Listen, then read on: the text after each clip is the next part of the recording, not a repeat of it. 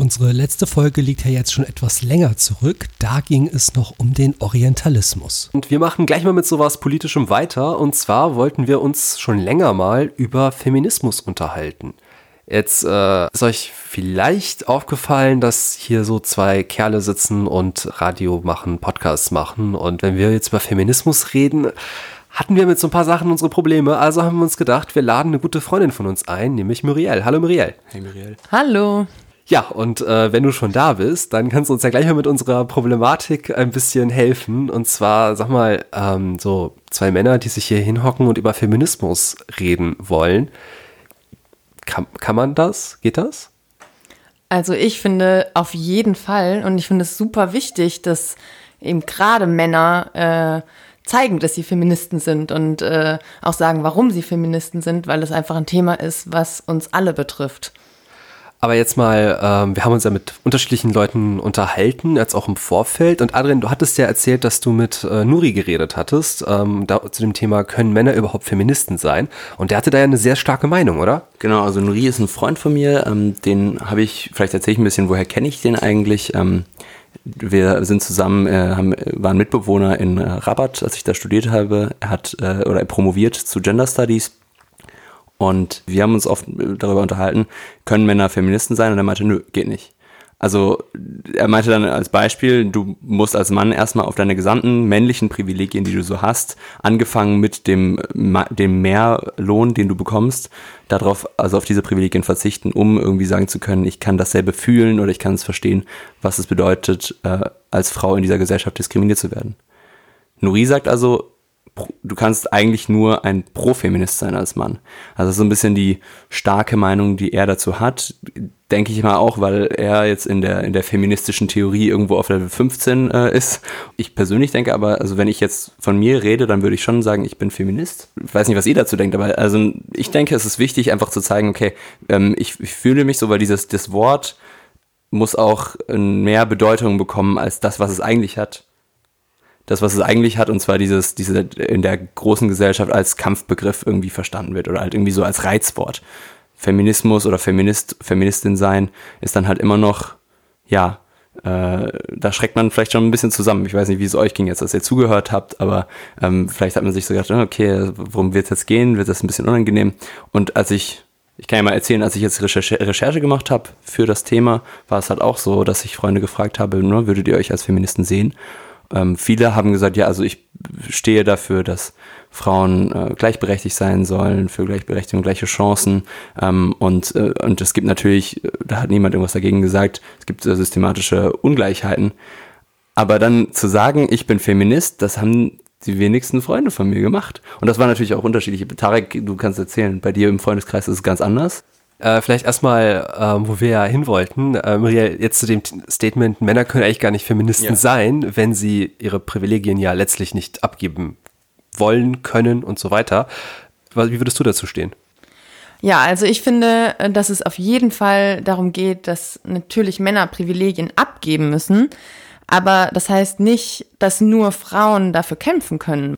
Vielleicht, ist, vielleicht werfe ich das immer gerade ein, weil ich da jetzt ja. dran denke, als ich dann mit vielen Freunden geredet habe, die meinten dann, ja, also Feminist sein ist dann aber, oder halt, ne, das heißt dann aber auch, dass eben Männer müssen ihre Privilegien abgeben. Ich möchte es aber nichts abgeben. Ich möchte, dass die Frauen ähm, auf, auf dieselbe Stufe kommen. So. Also man hat sich, ähm, also die, meine Freunde, mein Freundeskreis hat sich sozusagen, die männlichen haben sich davon angegriffen gefühlt, von dem Begriff Feminismus und zu sagen, okay, das hat einen Nachteil für mich als Mann. Mhm. Und ich glaube, vielleicht versuchen wir auch so ein bisschen zu sagen, also ich glaube nicht, dass es einen Nachteil für dich als Mann hat. Oder also, weiß ich nicht. Nee, also eigentlich nicht, ne? Sondern ich glaube, wir, es gibt auch so Punkte, wo ich jetzt während der Recherche auch selbst drauf gekommen bin. Eigentlich ist es auch einen Vorteil, in einer sehr egoistischen Weise Feminist als Mann zu sein, ähm, weil es gibt auch so gewisse systematische Dinge in der Gesellschaft, die, unter denen wir als Männer jetzt leiden, einfach unter männlichen Bildern, die wir vielleicht gar nicht irgendwie äh, erfüllen wollen. Ja, dem würde ich schon zustimmen, dass ähm, Männer auch Vorteile vom Feminismus haben und dass es äh, gewisse Punkte gibt, wo wir sozusagen Gleichberechtigung, ähm, wo wir da an verschiedenen Stellschrauben was tun müssen, damit beide gleichberechtigt werden, weil auch Männer in manchen Teilen benachteiligt sind.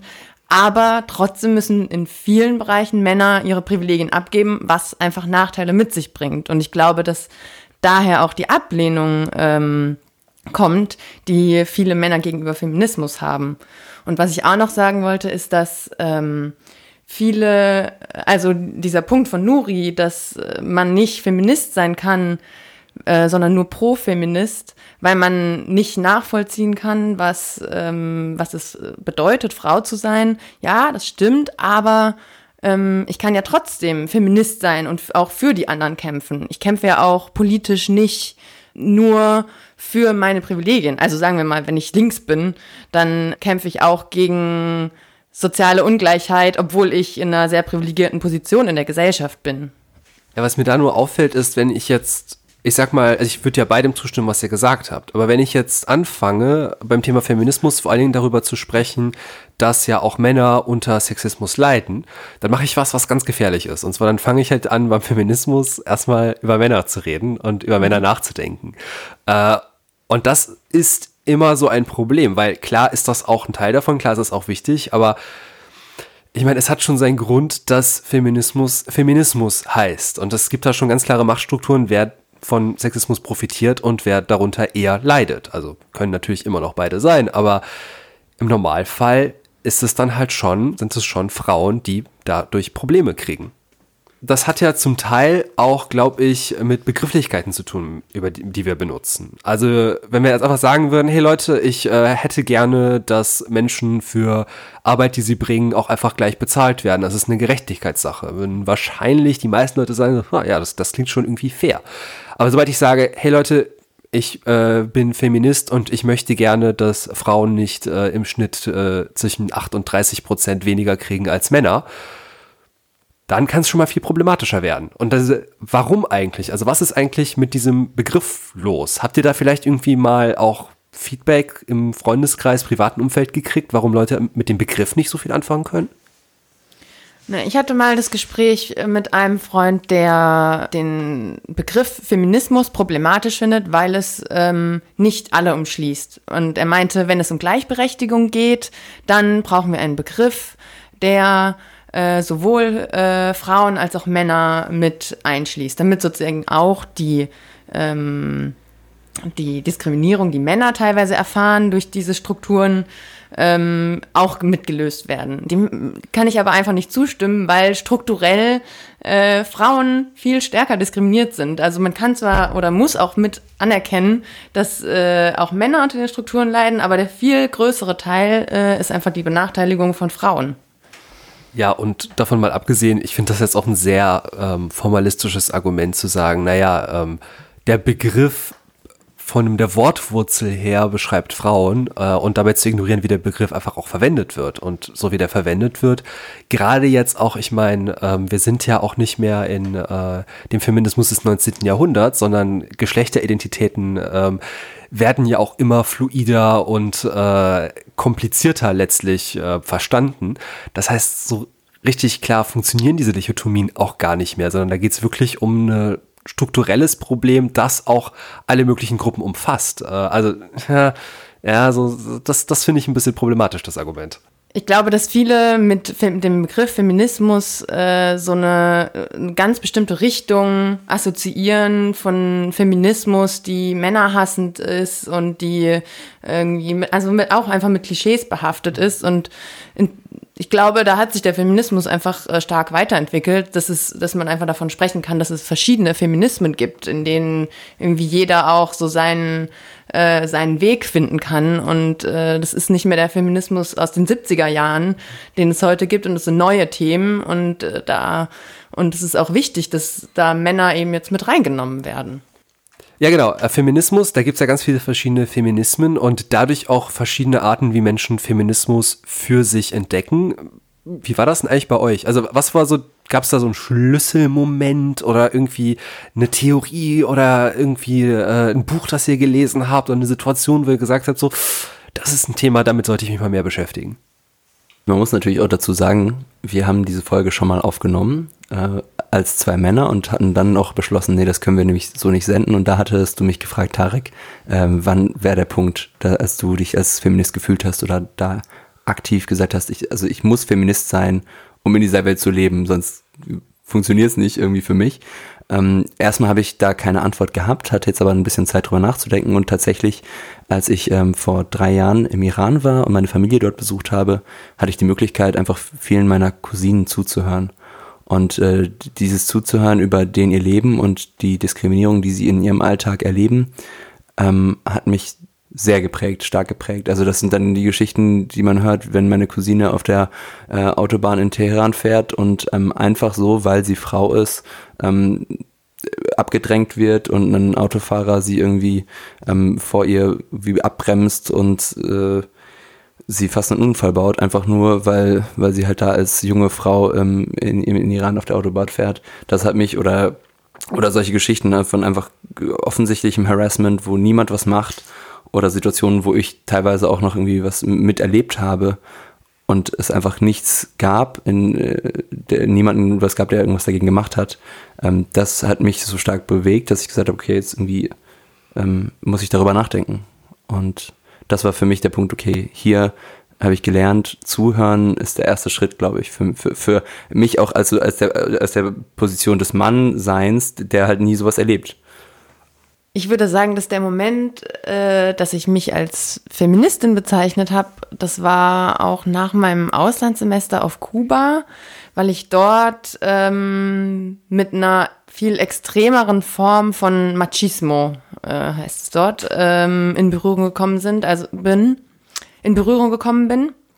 Also ich wurde total oft auf der Straße angemacht. Das war, das hat einfach zum Alltag dazugehört und dadurch kam das viel stärker in mein Bewusstsein. Und ich habe mich vorher eigentlich äh, dafür auch dagegen gewehrt, als Feministin mich zu bezeichnen, weil ich irgendwie ein Problem auch mit dem Begriff hatte, weil das für mich auch noch so negativ konnotiert war als ja so eine sehr bissige Frauen, äh, die ja die Männer hassen und durch meinen Aufenthalt in Kuba wurde ich halt auch sensibilisiert für das, was hier in Deutschland passiert. Und ich finde es total wichtig, auch nicht zu denken, das wäre ein Problem von äh, Ländern weit weg, von Europa, aus in Ländern im globalen Süden.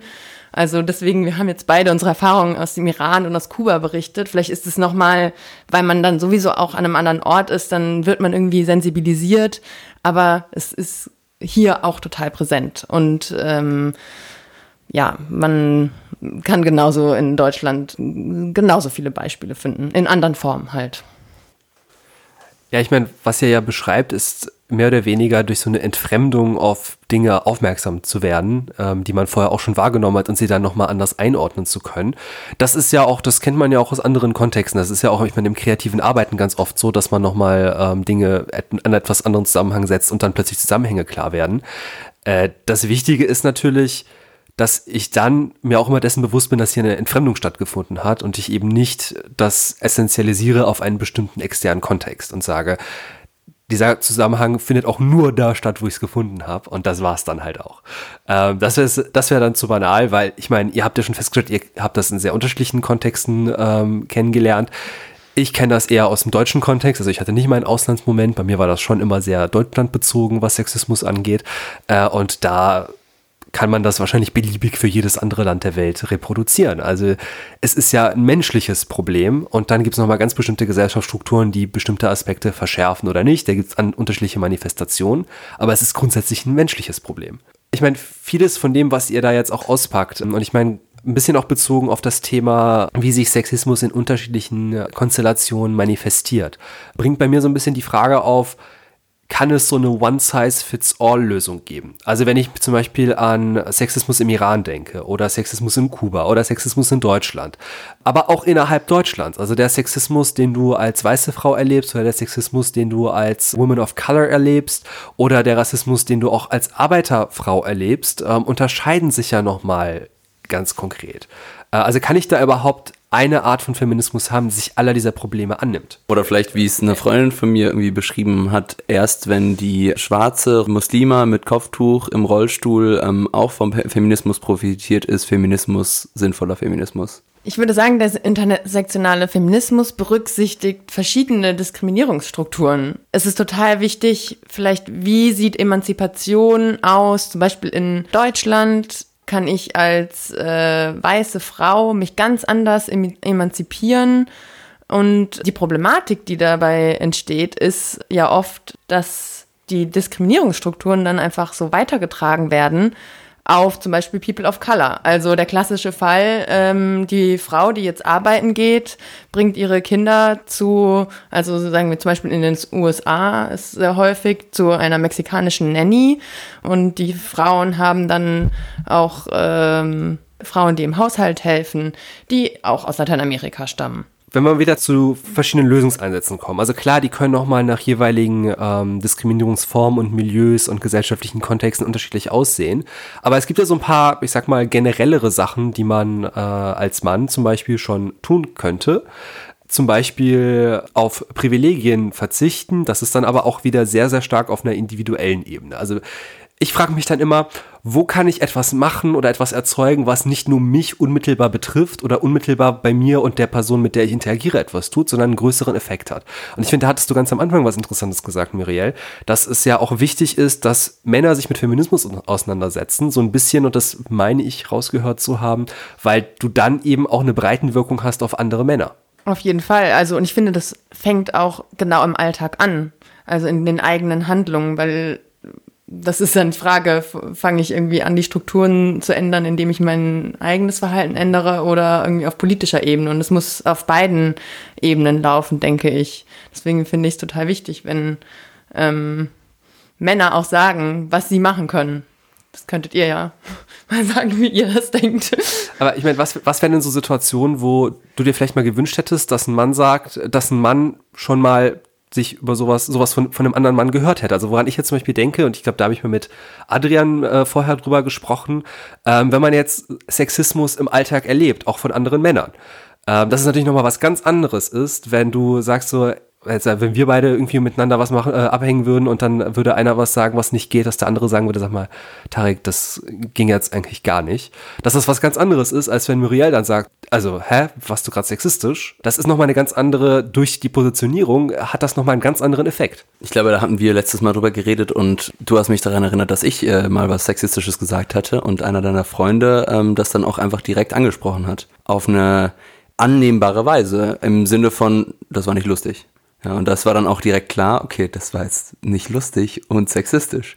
Und also mir ist das, ich habe das auch nochmal Zeit gehabt, darüber nachzudenken, mir ist das äh, dann auch nochmal passiert und im Nachhinein bin ich sehr dankbar dafür, dass ich das äh, gesagt bekommen habe, ganz klar und deutlich, um, um mir darüber Gedanken machen zu können. So, hey, du hast äh, was Sexistisches gesagt, nächstes Mal hältst du einfach die Klappe, weil es ist halt wie ein schlechter Witz. Muss einfach nicht sein, gehört sich nicht. Und es ist, es ist traurig genug, dass das halt, ähm, dass es halt besser funktioniert, wahrscheinlich bei mir jetzt, ich es nicht, bin jetzt nicht so oft von Frauen irgendwie auf Sexismus angesprochen worden, ähm, aber also vielleicht, vielleicht liegt es halt auch genau daran, dass es halt eben, dass diese, diese Hürde dann nochmal größer ist. Es ist auch einfach ein solidarisch, wenn jemand, der nicht davon betroffen ist, genauso auf das Problem aufmerksam macht, weil man, glaube ich, auch ähm, vielleicht als hysterisch oder ja, man wird einfach nicht so, nicht so ernst genommen, weil man anders wahrgenommen wird, wenn man als betroffene Person auf das Problem aufmerksam macht, weil es vielleicht irgendwie übertrieben wirken könnte. Und deswegen machen das, glaube ich, auch einfach viele Frauen nicht. Natürlich auch oft, weil es als normal hingenommen wird. Aber deswegen finde ich es genau an solchen, in solchen Situationen super wichtig, dass Männer in solchen Situationen auch sensibel sind.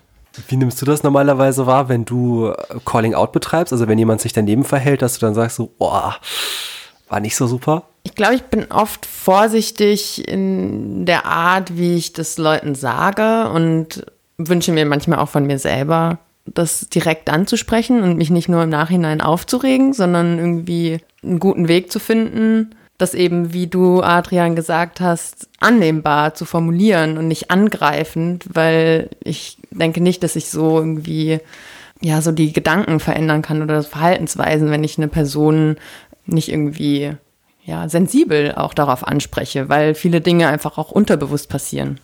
Bei der Recherche kam da auch öfters von Freunden von mir die Frage auf, ähm, ja, ich bin ne, Gleichberechtigung, dies, das, aber ich mache sowas nicht. Ich, ich äh, setze mich nicht aktiv, ich bin kein feministischer Aktivist, äh, ich mache also keinen Aktivismus, ich, ich mache kein Calling Out, ich sage jetzt nicht, wenn jemand was Sexistisches gesagt hat. Also ich stehe hinter den Werten, aber ich bin nicht aktiv ähm, mit dabei. Das war auch nochmal für mich so eine Frage, weiß nicht, vielleicht sagt ihr eure Meinung dazu, ist das, muss man ähm, so aktiv Feminist sein oder muss man irgendwie Aktivist sein, Aktivistin, um sich äh, so nennen zu können? Ich finde, das ist eine sehr persönliche Frage, weil ich denke, dass man nicht von jemandem verlangen kann, sich für was einzusetzen. Da muss einfach irgendwann so ein Punkt gewesen sein, wo man politisiert wurde und ja, dann irgendwie auch aktiv wird. Aber sich einfach nur damit zufrieden zu geben, ja, ich stehe ja hinter den Werten und mache gar nichts und sich dann auszuruhen, das reicht auch einfach nicht. Geschäftsidee. Äh, wir gründen eine Feminismus GmbH und geben quasi ein Feminismus-Siegel raus. Und dann muss man, weiß nicht, 180 Euro zahlen im Monat ähm, und kriegt dann von uns so eine Plakette, du bist jetzt Feminist und muss dafür ein Buch lesen, ich weiß nicht. Nee, ihr kriegt nicht so begeistert? Also wir machen dann nochmal eine Folge über äh, den Zusammenhang zwischen Kapitalismus und Feminismus und wie sich Feminismus super gut verkaufen lässt in der Musikindustrie und in sonstigen, äh, weiß nicht was, Feminismus-Workshops. Das ist wieder ein anderes Problem, was wir hier ansprechen. Vor allem, man ist nie fertiger Feminist oder fertige Feministin. Das ist einfach ein Prozess. Und auch wenn ich mich als Feministin bezeichnen würde, äh, verhalte ich mich noch lange nicht äh, in jeder Situation nicht sexistisch und äh, nicht entsprechend diesen Strukturen. Also deswegen ein fertiges Siegel, das gibt's, glaube ich, nicht. Voll gut. Und ich glaube, das ist auch nochmal wichtig, dass wir das hier so sagen. Ähm, die zwei Typen, die anfangen, einen Podcast über Feminismus zu machen. Das heißt nicht, dass, ähm, wenn man sich als Mann Feminist nennt, dass man hier auf einmal den Freifahrtschein hat irgendwie.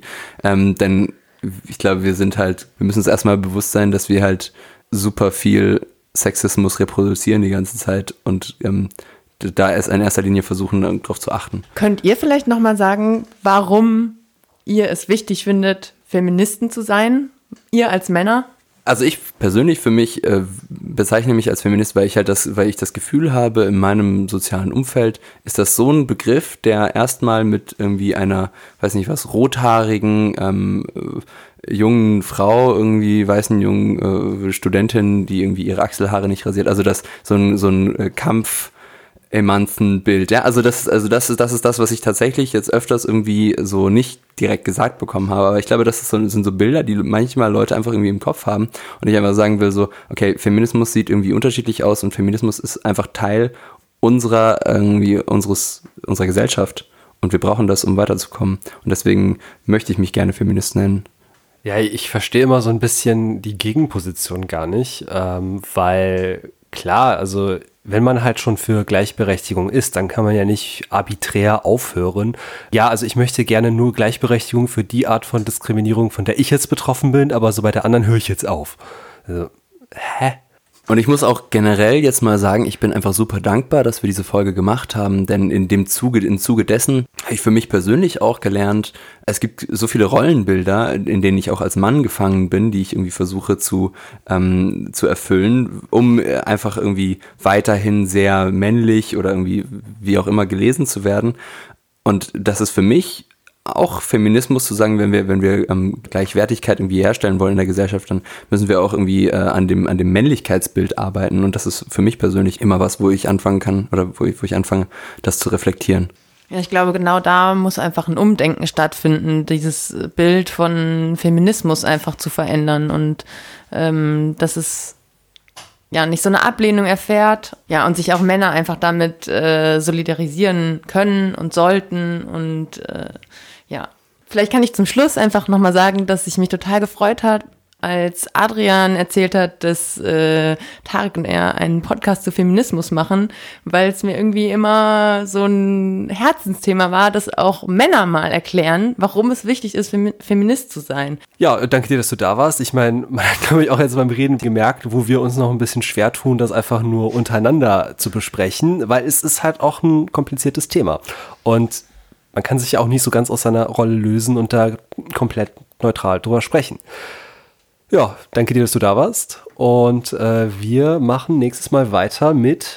Wir reden über Toruf. Toruf ist eine äh, super interessante Höflichkeitsform, die im Persischen und im Iran vor allem ja genutzt wird. Und äh, wir dachten uns, ja, wie ist das eigentlich? Wie machen Leute Toruf, die nicht im Iran sind, sondern hier in Deutschland? Und dazu habe ich mich einfach mit einigen Freundinnen und Freunden unterhalten. Und da hören wir beim nächsten Mal mal rein, was die dazu zu sagen haben.